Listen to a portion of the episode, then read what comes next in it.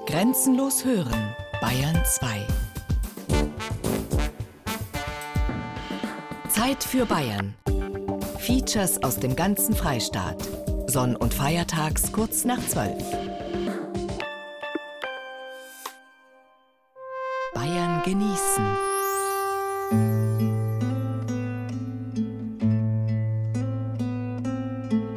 Inseln.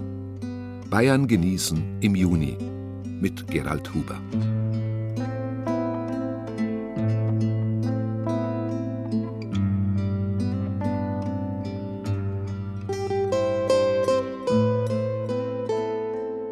Wissen Sie, was Bayern und Schleswig-Holstein gemeinsam haben? Nicht viel ist durchaus die richtige Antwort, aber gerade zu diesem Nicht-Vielen gehört eindeutig das Phänomen des vom Wasser umgebenen Landes, der Insel. Inseln gibt es in Bayern nämlich mindestens so viele wie im hohen Norden, wenngleich es bei uns durchaus Süßwasser, also See- oder Flussinseln sind, was ihrem Charakter aber mitnichten Abbruch tut. Denn Inseln haben immer was Bergendes, Schützendes, Anheimelndes, Entrücktes und liegen deswegen wahrscheinlich ganz oben auf der Wunschliste der Erholungsbedürftigen auf der ganzen Welt. Die einsame Insel ist ein Sehnsuchtsort. Wir haben in dieser Bayern-Genießen-Folge sechs Beispiele aus der nahezu unübersehbaren bayerischen Inselvielfalt zusammengetragen. Seeinsel, die Campinginsel Buchau im oberbayerischen Staffelsee. Flussinsel, die Jahninsel in Regensburg. Sprachinsel, die lachudischen Relikte im mittelfränkischen Schopfloch. Gesundheitsinsel, die Naturheilinsel in Würzburg. Stadtinsel, die Bodenseeinsel Lindau. Inseln der Ruhe, öffentliche und private Innenhöfe in München. Wir wünschen Ihnen eine entspannte Inselstunde mit Bayern genießen.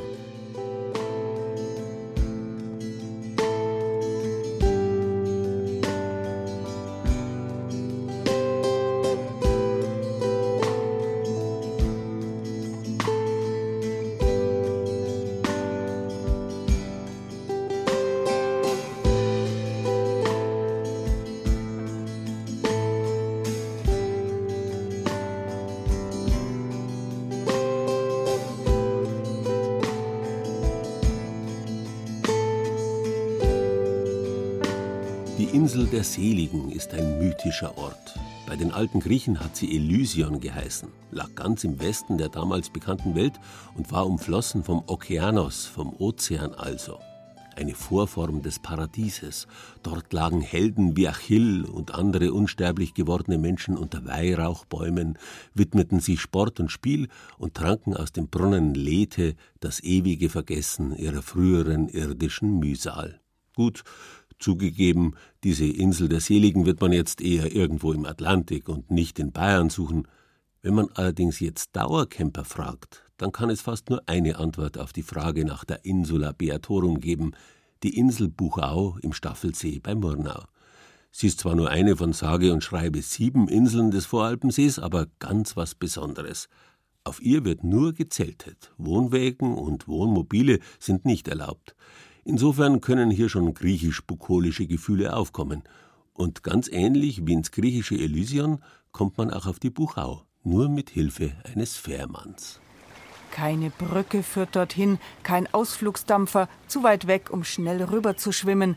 Auf die Insel Buchau kommt man nicht mal ebenso. Wie man hinkommt, weiß am Staffelsee aber jedes Kind. Mit der Fischerin. Mit der Fischerin. Die ist aber keine Frau. Nein, das ist ein Fährschiff, da gehen zwölf Personen auf, die fahrt ein Mann. Soweit die Auskunft am Bootsverleih. Klaus Diem bringt einen mit seinem gemütlichen kleinen Motorboot dann auf die Insel. Mit seinem Arbeitsplatz ist er schwer zufrieden. Blick über den Staffelsee, im Hintergrund die Berge vom Herzogstand über die Zugspitze bis zum Hörnle. Er bringt die Dauercamper etwa alle 80 Minuten von und zur Buchau. Alle, die nicht mit dem eigenen Boot fahren. Wäre das nicht auch was für ihn, ein Leben auf der Insel? Ja, beim schönen Wetter schon. Aber wenn es dann tagelang regnet, ist das nicht so schön. Das sehen die Dauercamper auf der Insel ganz anders. Echten Inselcamper, ähm, taugt es halt beim Regen, beim Gewitter, wenn es abgeht. Gell? Also von der Westseite, wenn da der Sturm daherkommt, da sind schon Boote geflogen. Also wirklich Ruderboote in der Luft geflogen. Ja, wer's mag. Aber auch dieser Herr von der geschützteren Ostseite freut sich, wenn die Sonne auf seine kleine gezimmerte Terrasse direkt am See scheint. Ja, dann ist man da schön frei, hört die Vögel, hört die Wellen. Das ist der absolute Hammer, ein Traum. Wirklich ein Traum. Die Insel Buchau ist gerade mal 500 Meter lang und im Durchschnitt vielleicht knappe 100 Meter breit. Platz für 130 Dauercampingplätze und noch bis zu 40 für Kurzzeitcamper. Wohnmobile und Autos sind nicht erlaubt, nur Zelte. Die können aber auch ganz schön luxuriös sein. Von wegen Isomatte. Na, da sind wir schon drüber hinaus. Ich fahre auch extra meine Matratze rüber und baue mir mein Lattenrost zusammen. Ein großes Hauszelt und eine große Planer drüber mit Terrassen und den Boden haben wir neu gemacht. Das ist ein Lärchen Vollholzboden, ja. Und das über 50 Quadratmeter. Man sagt ja, so Insulaner sind ein bisschen extrig. Es gibt äh, die Nordstaaten, da gibt es Sumpfgebiet. äh, Mitte, das sind wir, und die Südstaaten. Gell? Und da gibt es auch kleine Sticheleien. Gell?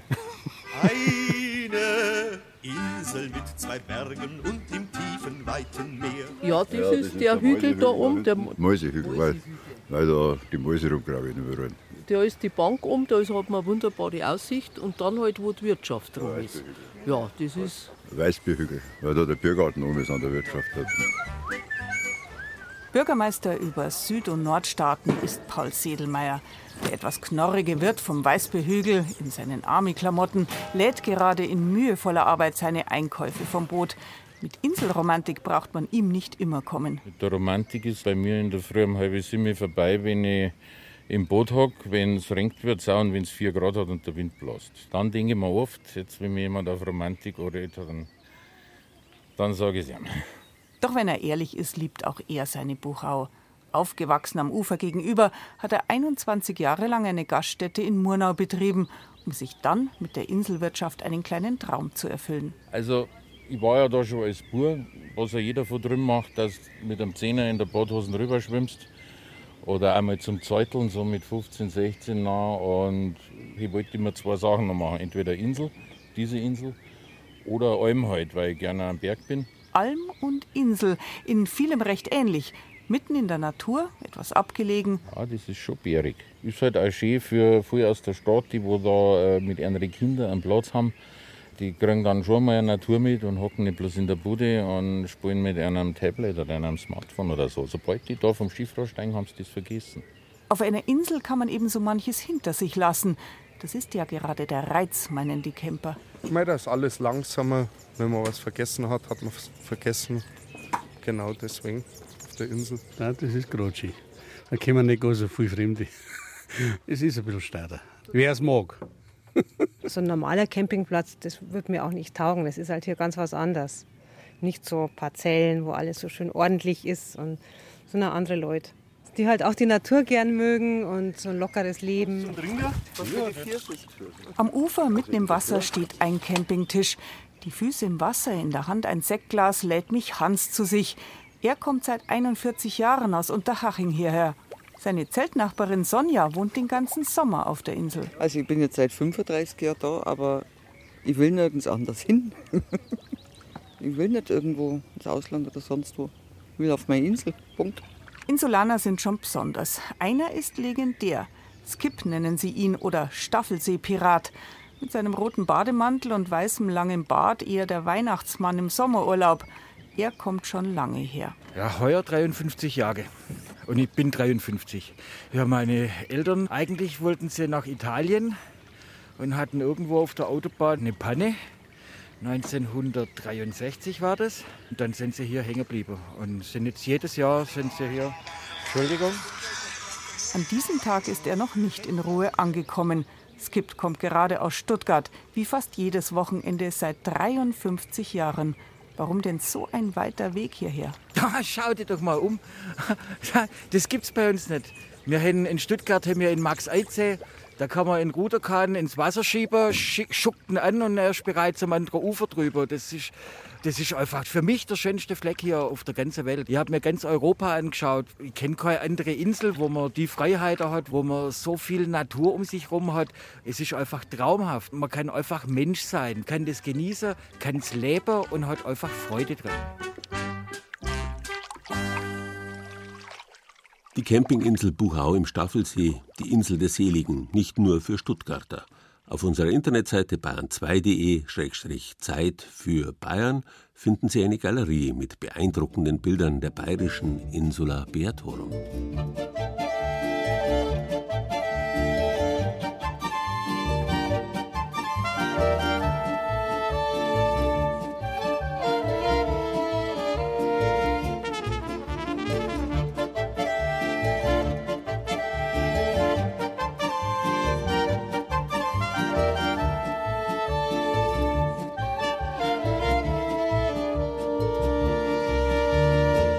Mit der Insel der Seligen, der Insula Beatorum, ist das ja so eine Sache.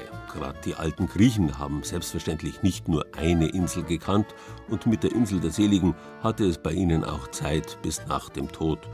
Für die Seligkeit auf Erden musste bei ihnen eine ganz andere Insel herhalten, die Insel Kythera. Da nämlich soll Aphrodite dem Schaum des Meeres entstiegen sein. Der Mythos um die Göttin der Liebe ist voll der praktischen Vernunft. Der Ehemann der Aphrodite, die die Römer Venus genannt haben, der war nämlich der Götterschmied Hephaistos oder Vulkan, ein braver Handwerker also, der regelmäßig um die Liebe betrogen wird. Aphrodite setzt ihm nämlich reihenweise Hörner auf, zum Beispiel mit Mars, dem Kriegsgott, Hermes, dem Gott der Händler oder Adonis, dem Götterschönling. Starke Krieger, reiche Händler oder schöne Jünglinge sind halt einfach attraktiver als brave Handwerker. Die Studenten in Regensburg etwa muss das überhaupt nicht kümmern. Bei ihnen ist die Berufswahl noch nicht entschieden, weswegen Aphrodite die freie Auswahl hat und hier die große Regensburger Donauinsel namens Oberer Wörth, respektive die Jahninsel, direkt unter der Steinernen Brücke, für sie zur Sehnsuchtsinsel Kitera werden kann, jedenfalls zur Sommerszeit. Die Jahninsel, eine wilde grüne Uferlandschaft zwischen den Donauarmen und mitten in der 2000-jährigen Altstadt. Ein echtes Paradies, speziell für junge Leute. Den Jugendlichen, die sich in diesem Frühling auf der Regensburger Jahninsel tummeln, ist es herzlich egal, an welch exponiertem Ort sie sich aufhalten. Die Insel ist Weltkulturerbe, denn die berühmte steinerne Brücke, die sich direkt darüber spannt, ist es schließlich auch. Aber die jungen Leute haben instinktiv ein Gespür für den Genius Lozi, auch wenn sie sich das gar nicht unbedingt klar machen. Sie kommen in immer größeren Scharen auf die Jahninsel. Jedes Jahr werden es mehr und zwar, ja, eigentlich aus rein praktischen Gründen. Einfach die Leute, dass hier so viele grillen und ja, man hat halt in der Stadt die Möglichkeit nicht und das ist so nah an der Stadt und man kann überhaupt grillen. Von Bier trinken, entspannen und rumsitzen und ratschen. Ich esse gerade einen Döner und wir wollen dann noch Kopf spielen. Das ist äh, Wikingerschach, heißt das auch, so ein Spiel mit Bauklötzen, die man umschmeißen muss, also ein Gruppenspiel. Ja, also ich genieße das schöne Wetter und es geht hier immer so gut. Ja, der schmeckt auch richtig klasse, so in der Sonne. Will heißen, der unvergleichliche Blick, den man von der Jahninsel aus auf die steinerne Brücke, den Dom und die Altstadt-Silhouette genießt, ist nur die Garnitur für ein gratis Freizeitmenü der Sonderklasse. Dabei gibt's als Vorspeise, wie gehört, gerne Ball oder sonstige Spiele. Schließlich hat die Insel ihren Namen vom gleichnamigen Turnvater Jan. Als Hauptgericht wird gegrillt oder es werden mitgebrachte Leckereien verzehrt und als Nachtisch wagen viele Jahninselbesucher auch ein kleines Schläfchen. Also vom Bäcker äh, Laugenstange und einen leckeren Bulgursalat. Ja, oder? und ja. Melonen und Erdbeeren einfach. Und zu trinken? Wasser. Glaubt kein Mensch. Nein, ja, halt noch ein Sixer Bier. In Regensburg, und zwar nicht nur auf den Donauinseln, gibt's drei bekannte Spezialitäten zum Essen, für die die 2000-jährige Stadt bekannt ist. Erstens die Knackersemmel mit Alm, sprich Original Regensburger Knackfürste mit süßem Senf, Essiggurke und scharfem Meerrettich.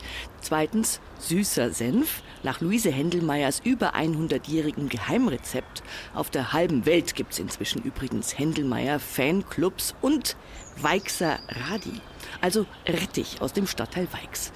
Das Problem, dieser Stadtteil hat keine Anbauflächen mehr.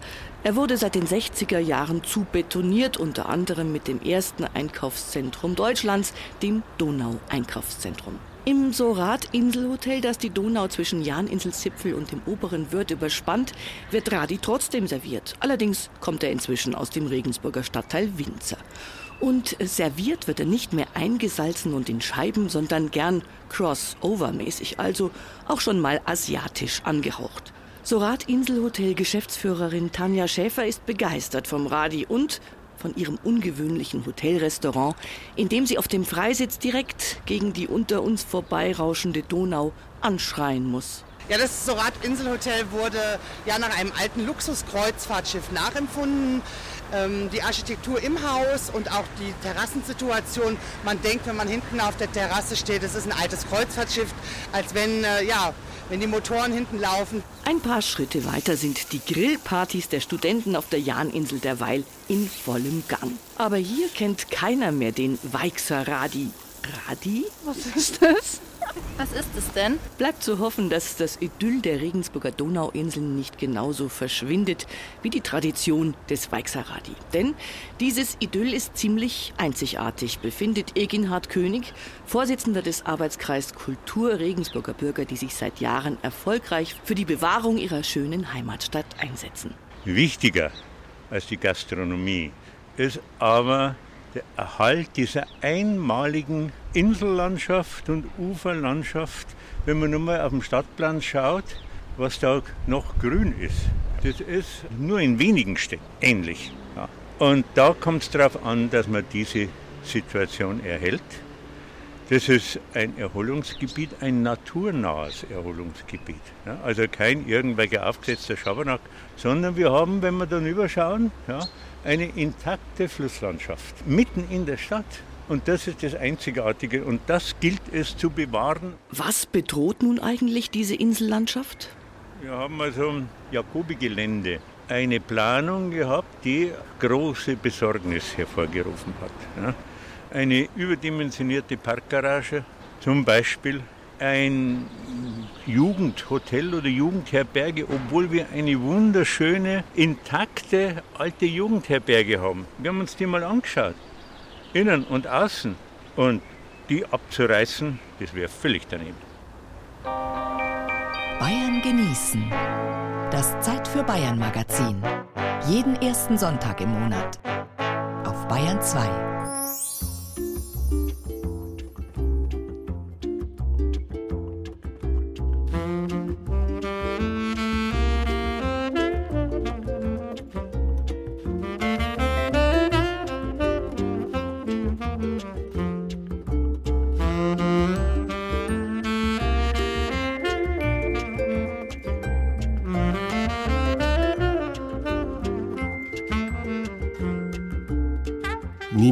ist eine Insel ganz und abgeschlossen für sich. Jeder Mensch ist ein Stück des Kontinents, ein Teil des Festlandes, heißt es in den Meditations des englischen Renaissance-Schriftstellers John Donne. Und weiter, jedes Menschentod ist mein Verlust, denn ich bin Teil der Menschheit und darum verlange nie zu wissen, wem die Stunde schlägt. Sie schlägt dir selbst. Ja, Sie haben richtig gehört. Zwei Kollegen des 20. Jahrhunderts haben sich bei diesem Satz John Donnes bedient. Johannes Mario Simmel mit seinem Buchtitel Niemand ist eine Insel und Ernest Hemingway mit Wem die Stunde schlägt. Es ist ja auch faszinierend, was Dan hier in ganz knapper Form sagt, dass alle Menschen miteinander zu tun haben und das Wohl und Wehe jedes Einzelnen alle angeht. Freilich entwickeln wir Menschen als Einzelne, als Familien, als Dorfgemeinschaften, als Völker und Staaten gewisse Eigenheiten, spezielle Kulturen. Die aber wirken wieder auf die Eigenheiten und Kulturen der Nachbarn ein woraus ein riesiges kulturelles Ganzes entsteht. Keine Stimme in diesem Konzert ist unwichtig, mag sie auch noch so klein sein. Ganz besonders gilt das für die wichtigsten und grundlegendsten Kulturäußerungen der Menschen, ihre Sprachen. Es gibt große, mächtige und kleine, auf den ersten Blick unbedeutende, die wie Inseln im gewaltigen nachbarlichen Sprachmeer schwimmen und eine ganz spezielle Sicht auf die Welt bewahren. Mitten in Bayern, im mittelfränkischen Schopfloch zum Beispiel, gibt es so eine Sprachinsel. Freilich reden die Leute hier an der romantischen Straße zwischen Feuchtwangen und Dinkelsbühl fränkisch, aber sie können auch ganz anders, lachudisch nämlich. Kaff, Dorf, Schickse, Christin, Moos, Geld, beschickert, betrunken, Schofel, niedrig, gering. Tacheles, zur Sache. Chutzpe, Frechheit, Anmaßung, Unverschämtheit. Stuss, Torheit, Unsinn. Vermiesen, Verderben. Massel, Glück. Die fränkische Marktgemeinde Schopfloch. Am Dorfplatz das Gasthaus Weißes Ross mit seiner prächtig gemeißelten Eingangstür, in das eine Frau mit einem leeren Kochtopf geht. Auf der Schiefertafel beim Eingang steht Schlachtschüssel. Gemeindealltag in Schopfloch, das eine fränkische Gemeinde ist wie viele und doch eine, die anders ist, weil sie eine jüdische Geschichte hat, die noch lebendig ist. Ja, mein Name ist Oswald Tschech. Ich bin hier in der Marktgemeinde Schopfloch erster Bürgermeister. Schopfloch liegt eben gerade für die handelnden Juden sehr günstig, so zwischen den Reichsstädten Dingelsbühl, Feuchtwang an dieser Handelsroute Würzburg-Ulm, Nürnberg-Stuttgart. Und für die Juden war es fußläufig nach Dinkelsbühl, konnten sie Handel treiben, abends mussten sie die Stadt verlassen. Also war das hier strategisch eine gute Ecke. Und dann haben sich sehr viele hier niedergelassen. Es waren natürlich arme Landjuden, die von Handel und, und solche Sachen gelebt haben. Anfang des 19. Jahrhunderts, Höhepunkt war so 1820, waren circa 25 Prozent der einheimischen Bevölkerung hier jüdischen Glaubens. Wir waren für Dinkelsbühl-Feuchtwang eigentlich so ein religiöses, geistiges Zentrum mit Synagoge, mit Judenschule, Judenfriedhof. Und Juden waren hier auch Händler, Vieh, Immobilienhändler und ging dann schon in die Bereich äh, handwerkliche, äh, industrielle Fertigung, waren also hier ein Wirtschaftsfaktor. Das muss man ganz einfach sehen. Wie überall neigte sich zwar von 1933 an die jüdische Geschichte Schopflochs ihrem Ende zu, doch die ehemalige Judenschule steht noch und der Judenfriedhof, einer der größten Frankens, mit seinen verwitterten Grabsteinen vergangener Jahrhunderte, gehört noch immer zum Sichtbaren, das geblieben ist. Erhalten aber hat sich vor allem Hörbares. Wörter des Lachudischen, der Sprache der jüdischen Händler, die sie ihren christlichen Nachbarn beibrachten und die von älteren Dörflern noch immer gesprochen werden. Gut 200 lachodische Wörter haben auf der Sprachinsel Schopfloch überlebt und Hans-Reiner Hofmann, der Amtsvorgänger des Bürgermeisters, hat sie in einem Wörterbuch gesammelt. Schmonzes, Unwichtiges. Lohmalochen, Faulenzen. Malochen, Arbeiten. Kniefiesel, Geizhals. Ausbaldowern, Herausfinden. Schacherer, Händler. Schäker, Lügner. Zotteln, Abschütteln. Zocken, Spielen. Mores, Furcht. Meschugge, verrückt. Die lachotische Sprache ist eigentlich zu 80 Prozent Hebräisch, zu 15 Prozent Jiddisch und die restlichen 5 Prozent so Kauderwelsch. Viele Wörter äh, sind auch noch in Schopfloch vorhanden und die kleinen Kinder schon aus den eingesessenen Schopflocher Familien, die sagen nicht schauer Hund oder schauer Katze, sondern Reun a Kalef, Reun a Schundres. Und kein alter Schopflocher wird zu seiner Frau sagen, ich gehe zum Bürgermeister, sondern ich gehe zum Schofet. Lachaudisch war die Geheimsprache der Viehhändler, um in den Verhandlungen mit den christlichen Käufern die eigenen Absichten zu verbergen. Und noch immer erfüllt sie den Zweck, frei zu sprechen, ohne von anderen verstanden werden zu können. 1978 habe ich hier kandidiert als Bürgermeister und als ich dann gewählt wurde, habe ich im Gasthaus zum Mittag gegessen und manchmal auch abends. Und da haben noch die alten Schopflocher, die das Lachotische toll beherrscht haben, gelebt und die haben dann am Nachbartisch über mich gesprochen, ganz laut. Ich habe es zwar nicht verstanden, aber das hat mir ein Gefühl, dass über einen gesprochen wird. Und so haben die geschmust, ah, der Schofer, der hockt schon wieder im Juspes und Schasken an Scherer und an Sorev und achelt wie immer äh, Morem mit Kapusta und Lerchem. Und dann schafft er wieder ins Rathaus und macht sein Maloche. Heißt, der Bürgermeister, der hockt schon wieder im Wirtshaus, trinkt ein Bier und dann Schnaps danach und isst Stadtwurst mit Kraut und dann geht er wieder ins Rathaus und macht seine Arbeit. In die Geheimsprache eingeweiht wurde der ehemalige Schofet von einem Katzef, einem Metzger, Und fortan war es vorbei mit dem Reden hinter dem Rücken. Und damit das Lachaudische auch weitergesprochen wird, stemmen sich die Schopflocher gegen das Aussterben der Sprache. Ihre Fastnachtsgesellschaft Medine hat sich dem Lachaudischen verschrieben. Die Judenschule soll zurückgekauft werden und als Treffpunkt wieder erstehen.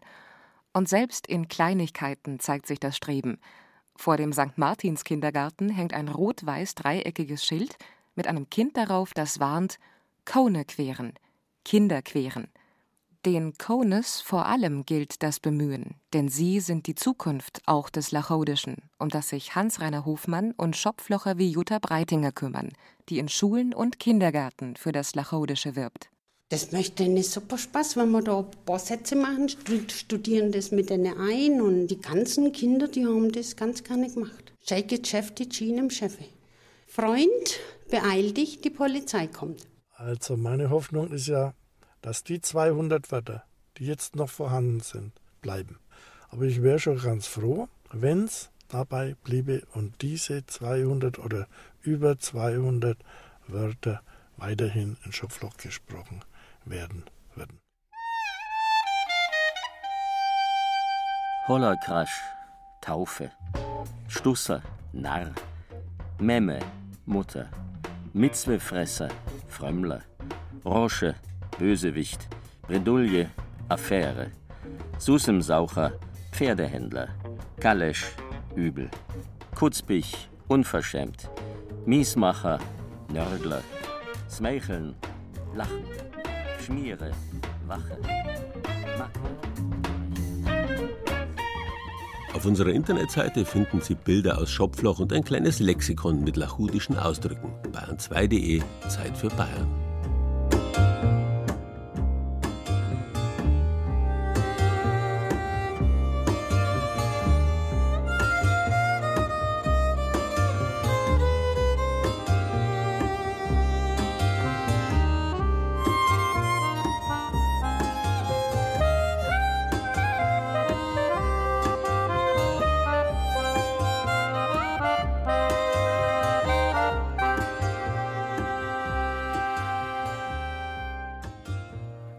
Asklepios oder Äskulap, der antike Gott der Heilkunde, stammt von einer Insel. Der Sage nach wurde er auf der Insel Kos geboren und von Cheiron, dem mythischen Vater aller Chirurgen, in der Heilkunst unterwiesen. Das wichtigste römische Äskulap-Heiligtum war in der Antike auf der Tiberinsel, genau dort, wo sich immer noch das Krankenhaus der Fate Bene Fratelli, der barmherzigen Brüder, befindet. In vielen europäischen Städten hat man in der Folge die Spitäler auf Flussinseln errichtet. Die Insellage war natürlich praktisch, um Patienten mit ansteckenden Krankheiten von den Gesunden zu separieren. Andererseits wirkt aber auch die Abgeschiedenheit einer Insel gesundheitsförderlich.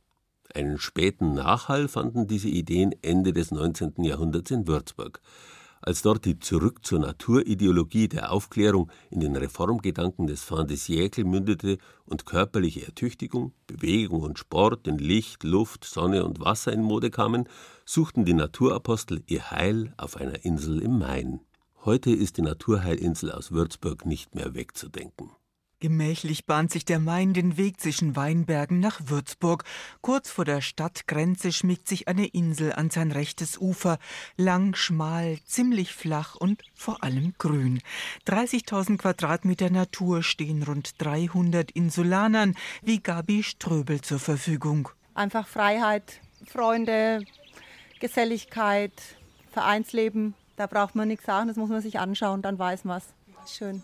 Hase und Igel haben hier Platz für Wettrennen, Rehkitze kommen auf Stippvisite, Vögel zwitschern in hohen alten Bäumen, Fischreiher schnappen zwischen Seerosen nach Beute in den beiden Altwassern des Mains, welche die Insel vom Festland trennen. Dazwischen liegt eine schmale Landbrücke, das Nadelöhr zum Inselparadies. Zutritt haben nur Mitglieder des Naturheilvereins. Inga Reintjes gehört seit kurzem dazu und hat eine der wenigen freien Parzellen in Ufernähe ergattert. Da vorne fließt der Main, zwei Meter entfernt. Mein Schwiegervater hat ein Grundstück am anderen Ende der Insel und dann waren wir halt öfter hier und haben uns das angeschaut und wir wollen in der Stadt eine Wohnung haben und haben gesagt, wir wollen auch einen grünen ein bisschen mal raus können an die Natur und fährst zehn Minuten mit dem Fahrrad aus der Stadt. Raus aus Hektik, Lärm und Abgasen zur Erholung in Licht, Luft, Sonne und Wasser. Genau das wollte 1899 bereits Vereinsgründer Karl Röder Mitbürgern ermöglichen. Der Würzburger Kaufmann wurde damit zum Wegbereiter einer Reformbewegung, für die ein gewisser Vinzenz Priesnitz Pate stand. Der visionäre Bauer aus Mähren propagierte die Rückkehr zu einer gesunden Lebensweise als Allheilmittel gegen Zivilisationskrankheiten, wie sie die fortschreitende Industrialisierung mit sich brachte. Überall im Deutschen Reich entstanden sogenannte Naturheilvereine. Den in Würzburg führt jetzt Brigitte Säubert. Wir haben früher Priesnitzfest zum Beispiel, da ist dann nur Tee und Milch ausgeschenkt worden, Joghurt verkauft, Käse verkauft.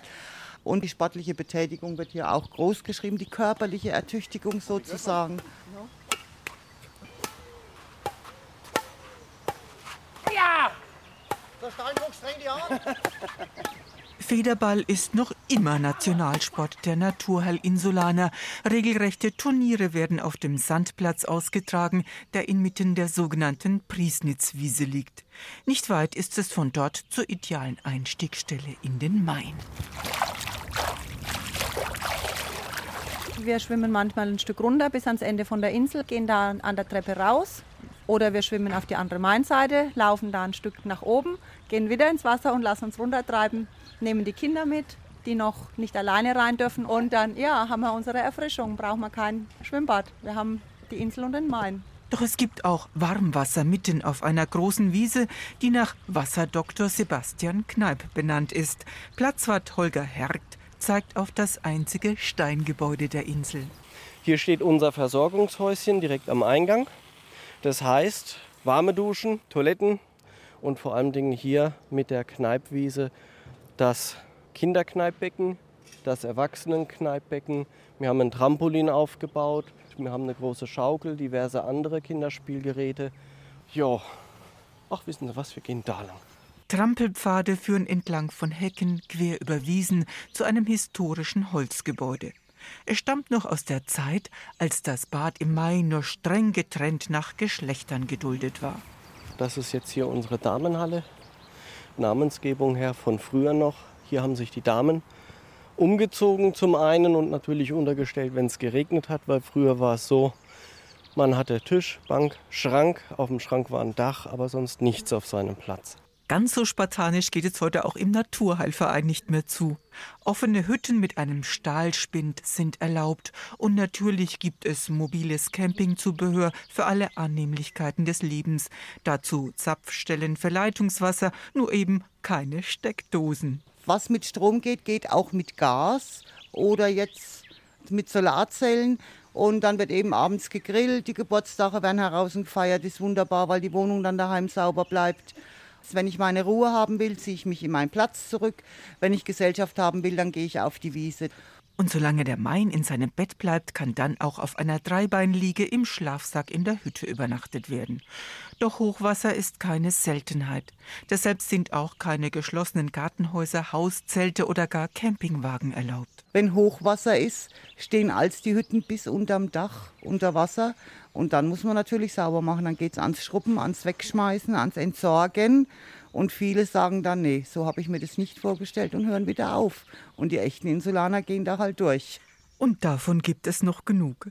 Rund 200 Parzellen sind belegt, nur ein gutes Dutzend ist noch für Hütten auf der Naturheilinsel Würzburg zu vergeben.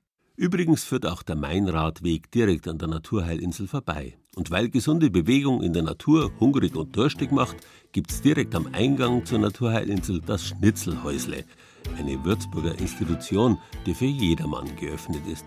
Wie Sie hinkommen, finden Sie auf unserer Internetseite bayern2.de Zeit für Bayern. So schnell, so schnell schlagt das wieder um. So gar, so gar kann das gehen.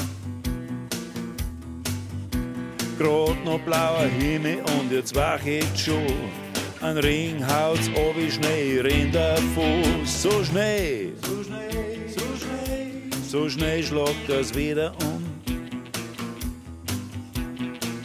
So geil, so geil, kann das gehen. So schnell, schlagt das wieder um. So geil, kann das gehen. Grad noch Sturm und Hagel und jetzt wird schon Licht. Spürst, dass wir die Wärme von unten aufgerührt. So schnell, so schnell schlagt das wieder um. So geil, kann das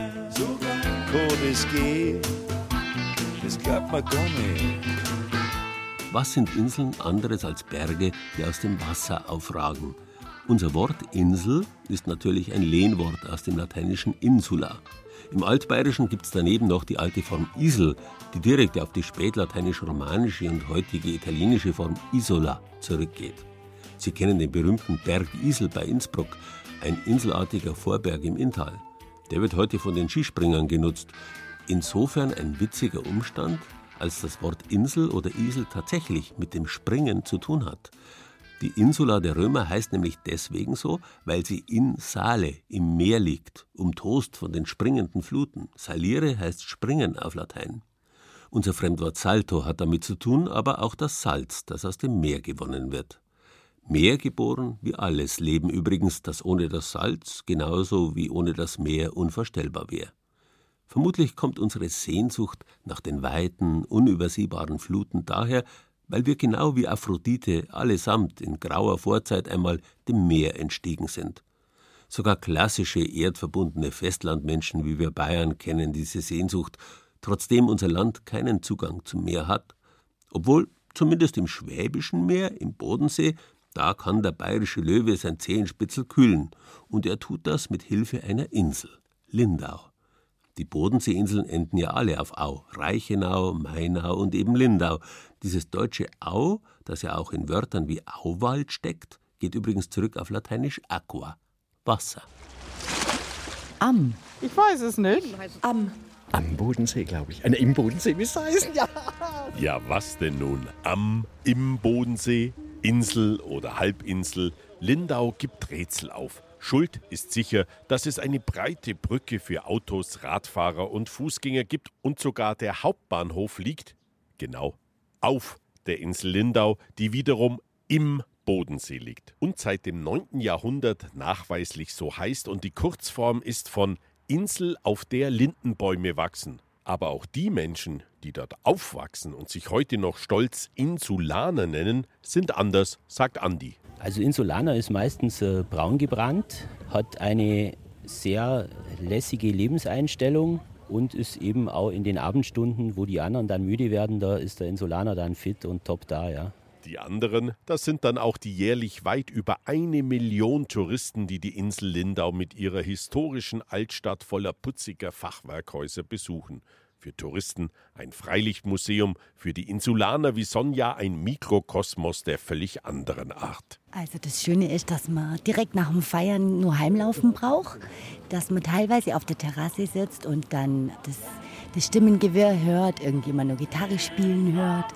Dieses Durcheinander gibt einem so ein südländisches Flair und gleichzeitig fühlt man sich so daheim und so aufgehoben, weil man ja irgendwie über zehn Ecken mal mindestens jeden kennt. Das Feiern und das gegenseitige Kennen taucht bei meinen Recherchen öfters auf. Man muss hier natürlich auch viele Partys feiern. Das schweißt zusammen, hat die langen Winter zu überstehen. Da muss man natürlich auch gut miteinander auskommen. Und von dem her ist das schon ein bisschen ein engeres Gefühl dann, ja. Eng ist eh alles auf dieser Insel Lindau. Dennoch schätzt Mel das ganz besonders. Ich wohne gern auf der Insel. Ich liebe die kurzen Wege, mal eben schnell zum Baden, zwei Minuten.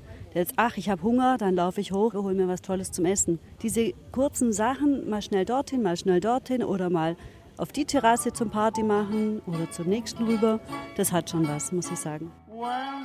Die Liebe zu ihrer Insel Lindau geht auch durch den Magen. Eine Insel liegt ja naturgemäß im Wasser und im Wasser gibt es Fische.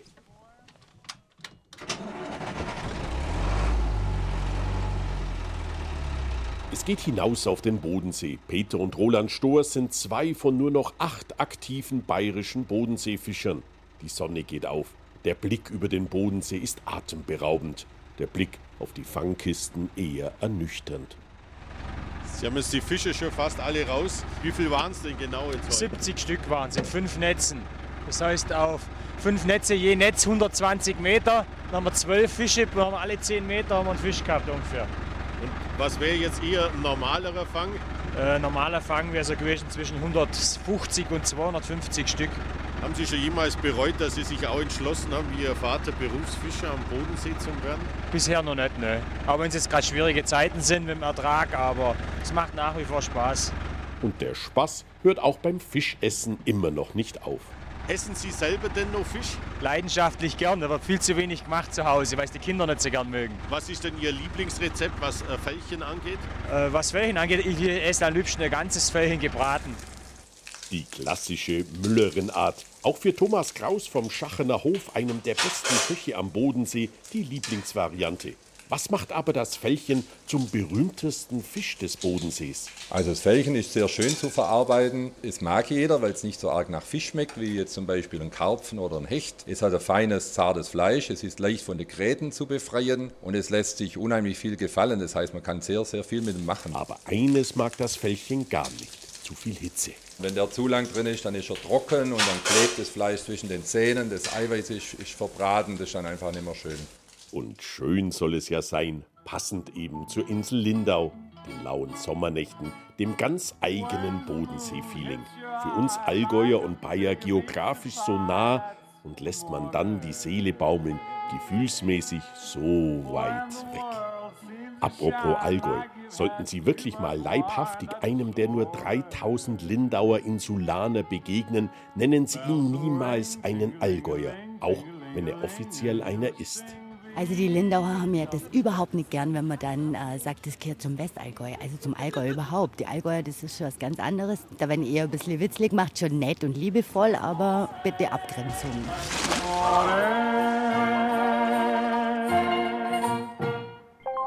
Bayern genießen. Das Zeit für Bayern Magazin. Jeden ersten Sonntag im Monat.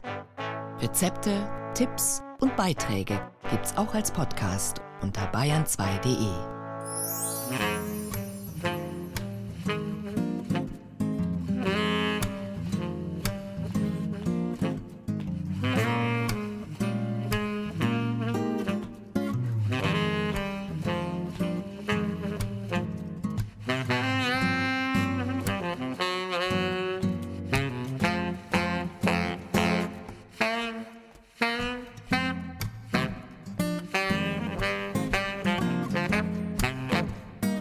Das lateinische Wort Insula hat ursprünglich zwei Bedeutungen. Einerseits bedeutet es Land im Meer, andererseits wurde es im übertragenen Sinn auch gebraucht für das von Straßen umflossene Mietshaus in Rom. Insofern tragen auch die lärmumtosten Verkehrsinseln unserer heutigen Städte ihren Namen zurecht. Genauso wie richtige Inseln Oasen in der weiten Wasserwüste sind, genauso sind Verkehrsinseln oder Hinterhöfe Oasen, Inseln in der Unwirtlichkeit des Großstadtalltags. Das war freilich nicht immer so. Gerade die Höfe der Häuser waren früher eher der Mittelpunkt des Wirtschaftens, bei den großen Herren, den Fürsten, genauso wie bei den Bauern auf dem Land oder den Handwerkern in der Stadt. Da wurde gehämmert, geklopft, gesägt, geschmiedet, es war staubig und oft düster. Selbst die zehn Höfe der Münchner Residenz, einem der größten innerstädtischen Schlosskomplexe der Welt übrigens, hatten ihre Funktionen. Vom Küchenhof über den Brunnenhof bis zum Kaiserhof. Letzterer wurde nur zu hochoffiziellen Zeremonien geöffnet. Heute wird er täglich von vielen Menschen durchquert. Und dann ist da noch der alte Hof der früheren Burg. Ich finde es ganz besonders. Für mich ist diese alte Gebäude sind ganz besonders und besonders wenn man so durch einen Hof geht, denke ich immer, wie war es damals? Und na, ich finde es super, ja. Auch wer den alten Hof der ehemaligen Kaiserburg der Wittelsbacher mit seiner mittelalterlichen Umbauung durchquert, fühlt sich in der Zeit zurückversetzt. Ja, wahrscheinlich hatten sie hier einen schönen Hof, der zu den damaligen Zeit, ja, wahrscheinlich sehr königlich daherkam. So und heute, ja mein Gott, also es sind viele Touristengruppen, die hier durchgeführt werden. So und ansonsten ist natürlich ein idyllischer Platz, eine Oase in der Stadt. Wo früher Soldaten aufmarschierten, finden im Sommer romantische Konzerte statt.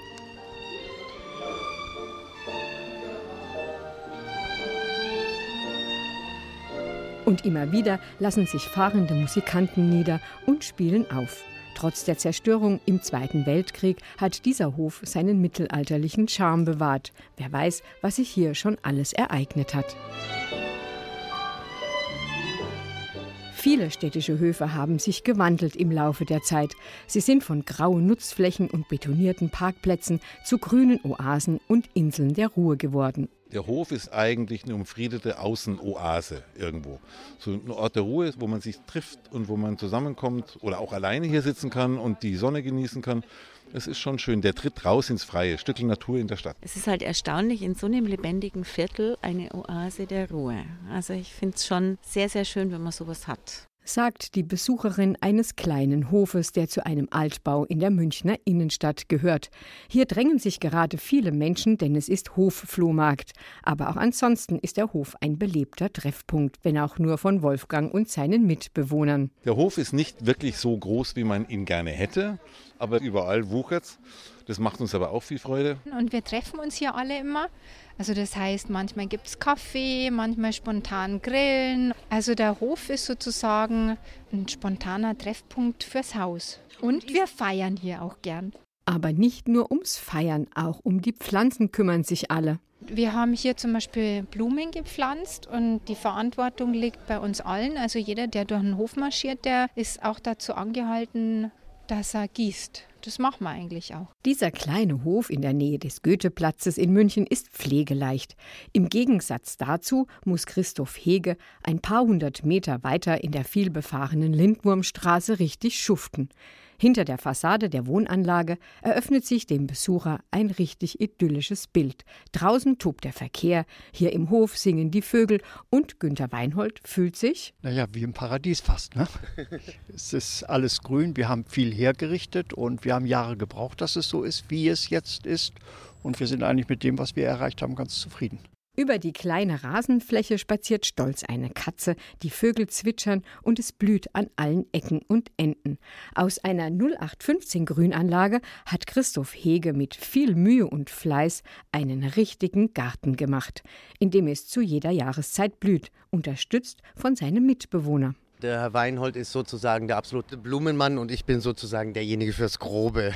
Ich habe unglaublich viele Wurzelstöcke ausgegraben, habe es ersetzt gegen vielfältigste Büsche. Wir wollten, dass immer irgendwelche Farben da sind. Also ob das nur Sommerflieder ist oder ob das Spiersträucher sind, Weigelien oder Hortensien. Wir haben dann auch da hinten diese Müllhäuser begrünt. Das war früher auch nicht, das war purer Waschbeton. Und hier vorne rechts diese japanische Ecke, sage ich immer. Das haben wir dann noch ein bisschen aufgelockert mit den Stiefmütterchen, Sommerblütern, Tagetes setze ich dann immer da rein und was sie nicht alles sonst noch gepflanzt haben. Stolz stehen die beiden jedenfalls in ihrem blühenden Hofgarten. Immerhin haben sie einen Preis beim Wettbewerb Grüne Höfe der Stadt München gewonnen. Uns fehlt ein bisschen die Bewunderung auch, obwohl manche Mieter mit Nachbarn das schön finden. Aber man muss wohl ehrlich sagen, dass es einigen ziemlich egal ist. Und dann haben wir uns beworben und ja, eigentlich recht zufrieden. Ja, die Bestätigung spornt natürlich an, weiterzumachen.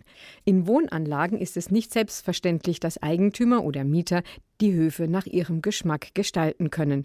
Der Verein Urbanes Wohnen hat schon Mitte der 1970er Jahre die Begrünung der Münchner Innenhöfe propagiert auch mit dem Anliegen, die Menschen zusammenzubringen und die Nachbarschaft zu fördern. Das ist auch im Münchner Lehl in der Gewürzmühlstraße gelungen. Wieder geht man durch eine Hofeinfahrt und betritt eine wiederum preisgekrönte kleine grüne Insel. Der Garten sah nicht immer so aus. 2000 äh, ist das Haus renoviert worden. Davor war hier eine Asphaltwüste mit Garage. Sagt die Tochter von Maria Gfrera, deren Engagement es hauptsächlich zu verdanken ist, dass hier Palmen, Feigen, Rosen und viele andere Blumen und Stauden wachsen und gedeihen. Hier die Töpfe alle vor uns, das ist die große Dahlienarmada sozusagen. Die kommt natürlich erst im September, blüht die. Dann haben wir hier unseren kleinen Spielplatz in der Mitte, damit auch die kleinen Herrschaften aus dem Haus ihren Spaß haben. Mit dem schönen Flieder, in der Mitte, da kommen dann auch die Schmetterlinge im Sommer und es duftet, das ist ganz schön. Daneben ist unser fünf Meter hoher Bambus, bei dem man wirklich aufpassen muss, dass man den ein bisschen im Zaum halten kann. Das waren die Glocken von St. Anna. Die läuten am Abend herüber, wenn die Sonne in den Hof fällt, auf die Tische und Bänke für die Bewohner, die sich an schönen Tagen hier treffen, auf einen Ratsch oder einen Spritz. Die Hofbegrünung, die Manfred Drum vom Verein Urbanes Wohnen Mitte der 1970er Jahre initiiert hat, wird längst von der Stadt jedes Jahr mit einem Wettbewerb gefördert, genauso wie andere Projekte, die daraus entstanden sind. Grüne Hauswände und ein grünes Netz, das sich inzwischen über die ganze Stadt spannt und möglichst verkehrsarme Wege von Grünfläche zu Grünfläche, von Insel zu Insel weist. Ein grünes urbanes Naturnetz das man jetzt schon im Internet erkennen kann, sodass Großstadt München selbst ein Naherholungsgebiet geworden ist, wo man zu Fuß und Fahrrad rasch hinkommt, wo Kinder schnell zu Spielplätzen kommen können. Es gibt hier ein Seengebiet, es gibt hier ein, Waldgebiet, das ohne weiteres vergleichbar ist mit, mit den Landschaften außerhalb Münchens. Gell? Das Ziel ist, die Großstadt soll selbst zur grünen Insel werden, die man nicht mehr verlassen muss, um sich zu erholen oder Natur zu genießen.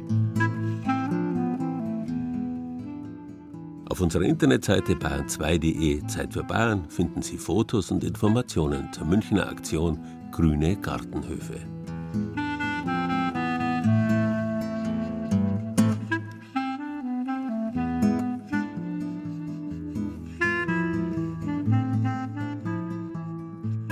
Was kümmert mich der Schiffbruch der Welt? Ich weiß von nichts als meiner seligen Insel, heißt es in Friedrich Hölderlins Hyperion. Ein zeittypischer Satz, der gut zur Romantik und deren bürgerlicher Ausprägung dem Biedermeier passt. Der Rückzug auf die kleine, behagliche Welt, wie ihn Hölderlin in seinem Tübinger Turm vorgelebt hat, dieser Rückzug hat auch heute wieder Konjunktur. Er kann aber auch ein bisschen verrückt, zumindest sonderbar machen. Auch dafür ist Hölderlin ein gutes Beispiel. Wahrscheinlich gilt es hier, wie fast überall im Leben, die Balance zu halten zwischen Weltflucht und Weltfreude. Wann im Jahr geht das besser als jetzt im Frühsommer, wo Treiben und sich treiben lassen auf den Straßen nicht weniger locken als Buch und Baum in der Natur? Inseln kann man überall finden, reale genauso wie solche im übertragenen Sinn. Auch bei Bayern genießen bei unseren Kollegen vom Fernsehen. Inzwischen Spessart und Karwendel können Sie sich im Film anschauen, wie die Balance zwischen Trubel und Ruhe auf der Naturheilinsel in Würzburg gelingt. In zwei Stunden auf ARD Alpha. Wir vom Radio wünschen Ihnen bis dahin einen schönen Sonntag.